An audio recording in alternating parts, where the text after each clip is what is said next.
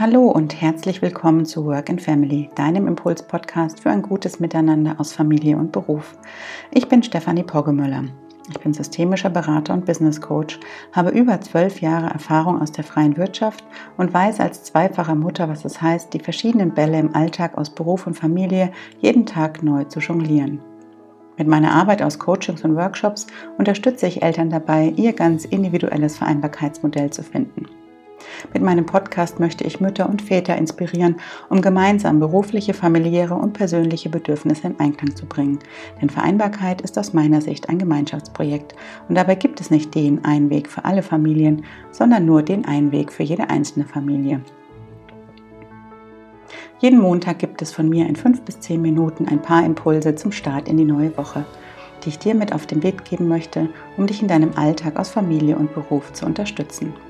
Und heute geht es um das Thema innere Balance. Ja, die aktuelle Situation der Corona-Lockdown Light ist eine ganz schöne Herausforderung für uns alle und für jeden Einzelnen von uns auf seine ganz individuelle Art und Weise. Und ähm, gerade weil diese Zeiten so fordernd sind, ist es aus meiner Sicht mh, mm, umso essentieller, sich Momente der Selbstfürsorge zu schaffen, gerade in diesen bewegten und stürmischen Zeiten ähm, die innere Balance so gut es geht aufrecht zu erhalten für sich selber und für seine Lieben. Und deswegen ist es, glaube ich, wichtig aus meiner persönlichen Sicht, nochmal mehr den Fokus auf das zu legen, mm, was einem selber gut tut und die eigenen Bedürfnisse nochmal mehr und intensiver im Blick zu haben. Und deswegen möchte ich dir jetzt heute zum Start in die neue Woche fünf Impulse für deine innere Balance mit auf den Weg geben. Und um in dieses Thema mh, mm, reinzugehen, ähm, vorab mal eine ja, erste Frage, die ich an dich habe, die du dir jetzt selber ähm, vielleicht jetzt schon direkt während der Podcast-Folge, wenn du da auf Pause drückst äh, und dir vielleicht ein paar Notizen dazu machst, die du dir beantworten kannst oder vielleicht im Nachgang an diese Podcast-Folge. Und die Frage, die ich dir gerne stellen möchte, ist, was bedeutet Selbstfürsorge für dich ganz persönlich und ganz individuell? Denn die Antwort auf diese Frage, die wird wahrscheinlich jeder von uns ein bisschen anders beantworten, je nach ja, persönlichen Vorlieben und ähm, abhängig davon, was eben für die eigenen Bedürfnisse besonders gut ist. Und stell dir diese Frage mal und beobachte auch mal, was da gegebenenfalls für negative Gedanken mit hochkommen. Also schau mal, ob da vielleicht irgendwas ist, was dich limitiert und blockiert bei dem Wort Selbstfürsorge, hm, wo du vielleicht denkst, ach, ich darf es mir gar nicht erlauben, mich um mich zu kümmern, ich muss erst für die anderen da sein, es muss erst den anderen gut gehen, bevor es mir gut gehen kann. Also solche Sätze, die können uns ähm, oftmals davon abhalten, für uns selber zu sorgen. Und es ist eben wichtig, dass wir uns dieser innerlichen Sätze und Überzeugungen erstmal bewusst werden, um dann mm, ganz aktiv ähm, mit ihnen zu arbeiten und eben zu gucken, äh, wie wir sie durch positiv formulierte Sätze ersetzen können. Genau, also wie gesagt, zum Eingang die Frage, was bedeutet Selbstfürsorge für dich? Schreib dir das einfach mal auf. Ja, und jetzt steigen wir auch schon direkt ins Thema ein mit dem ersten Impuls für deine innere Balance, der da heißt, alles darf sein. Also lass alle Gefühle, die gerade da sind, zu und erkenne sie an, die positiven ebenso wie die negativen. Denn gerade in dieser extremen Situation, in der wir uns befinden, ist es völlig normal, dass da große emotionale Reaktionen sind, die wir zeigen. Ne, wir fühlen uns vielleicht ängstlich, machtlos, gestresst oder auch überwältigt. Also erlaub dir selber all diese Gefühle und drück sie auch in einer für dich passenden Form aus. Also sprich mit Freunden drüber, schreib sie auf in ein Tagebuch, ähm, mal sie vielleicht auch, wenn du ja besonders kreativ bist und das ein guter Kanal ist und guck, dass diese Gefühle einfach rauskommen und einen Raum bekommen. Und ein wichtiger Tipp an der Stelle, verurteile dich nicht dafür. Also jeder von uns darf sich auch mal schwache Momente erlauben. Ähm, sprich in diesen Situationen mit dir selber ganz genauso, wie du es auch mit einem guten Freund oder mit einer guten Freundin tätest. Und um den Fokus zwischendurch auch immer auf die positiven Dinge in deinem Leben zu richten, ähm, schreib dir zum Ende des Tages auf, welche ein bis drei Dinge an diesem Tag gut gewesen sind. Und ich bin mir sicher, wenn du da genau überlegst und hinschaust, fallen dir sicherlich ein bis drei Dinge ein. Der zweite Impuls ist, bleibe in Kontakt mit deinen Herzensmenschen. Also wir Menschen, wir sind soziale Wesen. Und gerade in äh, Krisensituationen haben wir eigentlich den Wunsch, näher zusammenzurücken. Jetzt ist es aber so, dass wir dazu angehalten sind, Social Distancing zu betreiben und reale Kontakte weitestgehend einzuschränken. Und das ist was, was eigentlich wieder unserer Natur ist, äh, weil wir gerade jetzt das Bedürfnis nach Austausch und nach Nähe haben.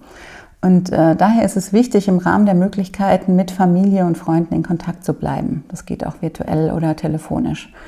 Und mein konkreter Tipp ist, frag dich gerade, welcher Mensch oder welche Menschen dir aktuell in der Situation, in der wir uns befinden, gut tun. Wer bringt dich zum Lachen? Mit wem kannst du über deine Sorgen und Gefühle sprechen? Überleg mal, wer dir da so in den Sinn kommt und verabrede dich mit dieser Person oder mit diesen Personen zu festen Zeiten, um zu telefonieren oder euch online zu sehen. Und ähm, dann hast du auch gleich ein Date, auf das du dich freuen kannst. Und dieser Austausch, der hilft mit den Herausforderungen der Krise besser umzugehen und damit auch Stress zu reduzieren. Der dritte Impuls lautet, sorge für deine Bedürfnisse. Ne? Also da sind wir wieder beim Thema Selbstfürsorge. Denn wie ich vorhin schon gesagt habe, du kannst anderen nur dann etwas geben, wenn du selber auf deinen eigenen Energiehaushalt achtest. Und deswegen ist es wichtig, den eigenen Bedürfnissen genug Raum und Zeit zu geben. Also plan dir täglich ein Zeitfenster ganz für dich alleine ein, wo du Dinge tust, die dir ganz besonders gut tun. Und ähm, wenn ich dich jetzt fragen würde, ganz spontan, du hast jetzt 30 Minuten Zeit, was würdest du jetzt machen mit den 30 Minuten? Dann ähm, kommen da idealerweise ganz viele Ideen rausgesprudelt, die du auf diese Frage hast. Ähm, wenn du allerdings da jetzt erstmal ans Überlegen und Grübeln kommst und gar nicht so weißt, was du auf diese Frage antworten würdest, dann habe ich jetzt einen Tipp für dich. Und der Tipp, der lautet, schreib dir eine Me-Time-Liste und notiere dir auf diese Liste all die Dinge, die du gerne für dich machen möchtest. Ne, schreib dir dazu auch auf, wie viel Zeit das ungefähr in Anspruch nimmt, was du gegebenenfalls dafür brauchst. Keine Ahnung, für ein ausgedehntes Schaumbad, vielleicht irgendwie einen schönen Badeschaum oder irgendwie ähm, ja, für, ein, für eine Kaffeepause vielleicht einen leckeren Kaffee kaufen oder so. Also überleg dir, mit was du dir Gutes tust und was du dafür brauchst und schreib dir das auf eine Liste, auch mit den Zeiten, die du dir dafür nehmen möchtest. Und wenn du dann mal ähm, vielleicht zehn Minuten Zeit hast, bevor du die Kinder abholst ähm, aus dem Kindergarten oder vielleicht irgendwie früher aus dem Büro rausgehst und irgendwie noch ein bisschen Puffer hast, dann hast du gleich eine Liste, auf die du gucken kannst und die dann anhand der dir zur Verfügung stehenden Zeit die Dinge rauspicken kannst, ähm, die dir gerade in dem Moment gut tun. Der vierte Impuls lautet, achte auf bewussten Medienkonsum. Also dauerhafter Medienkonsum mit negativen Nachrichten hat zur Folge, dass persönliche Gefühl der Unsicherheit verstärkt wird. Und deswegen achte auf vertrauenswürdige Quellen. Gerade in Social Media ähm, in sozialen Netzwerken kursieren häufig Falschmeldungen und ähm, das verunsichert erstmal. Deswegen hinterfrage die Sinnhaftigkeit bestimmter Aussagen und überprüft die Quellen. Und ähm, schalte außerdem Push-Nachrichten oder äh, den Corona-News-Ticker, falls du einen auf dem Handy haben solltest, schalte den aus, denn das kann auch zusätzlichen Stress erzeugen, wenn wir ja ständig durch unser Telefon und Push-Nachrichten dazu geneigt sind, drauf zu gucken, was gerade so passiert.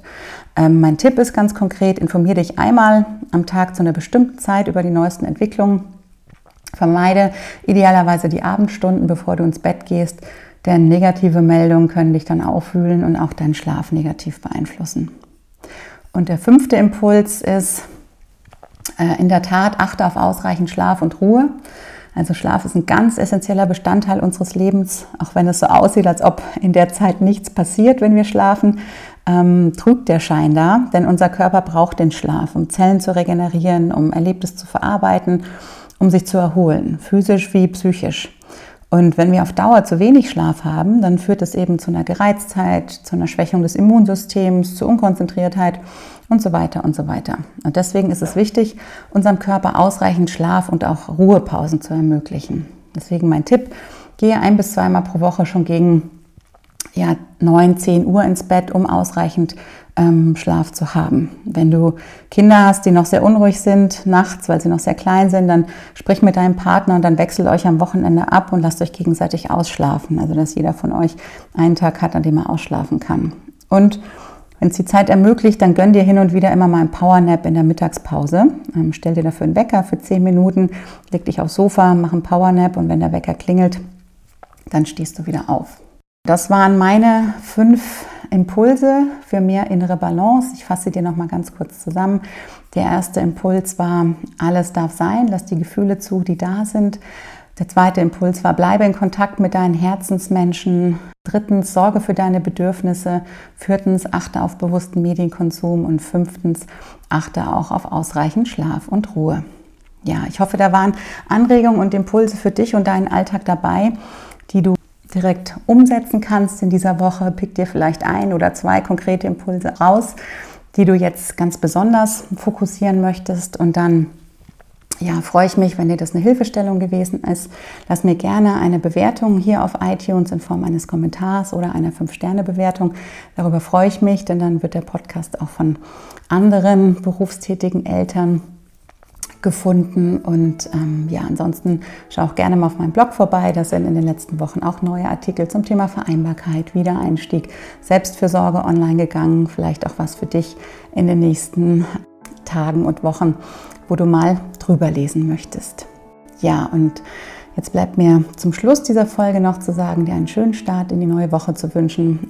Abonniere den Podcast gerne und dann wirst du auch in der kommenden Woche am Montag ganz automatisch über die neueste Folge informiert. Hab einen schönen Tag und lass es dir gut gehen.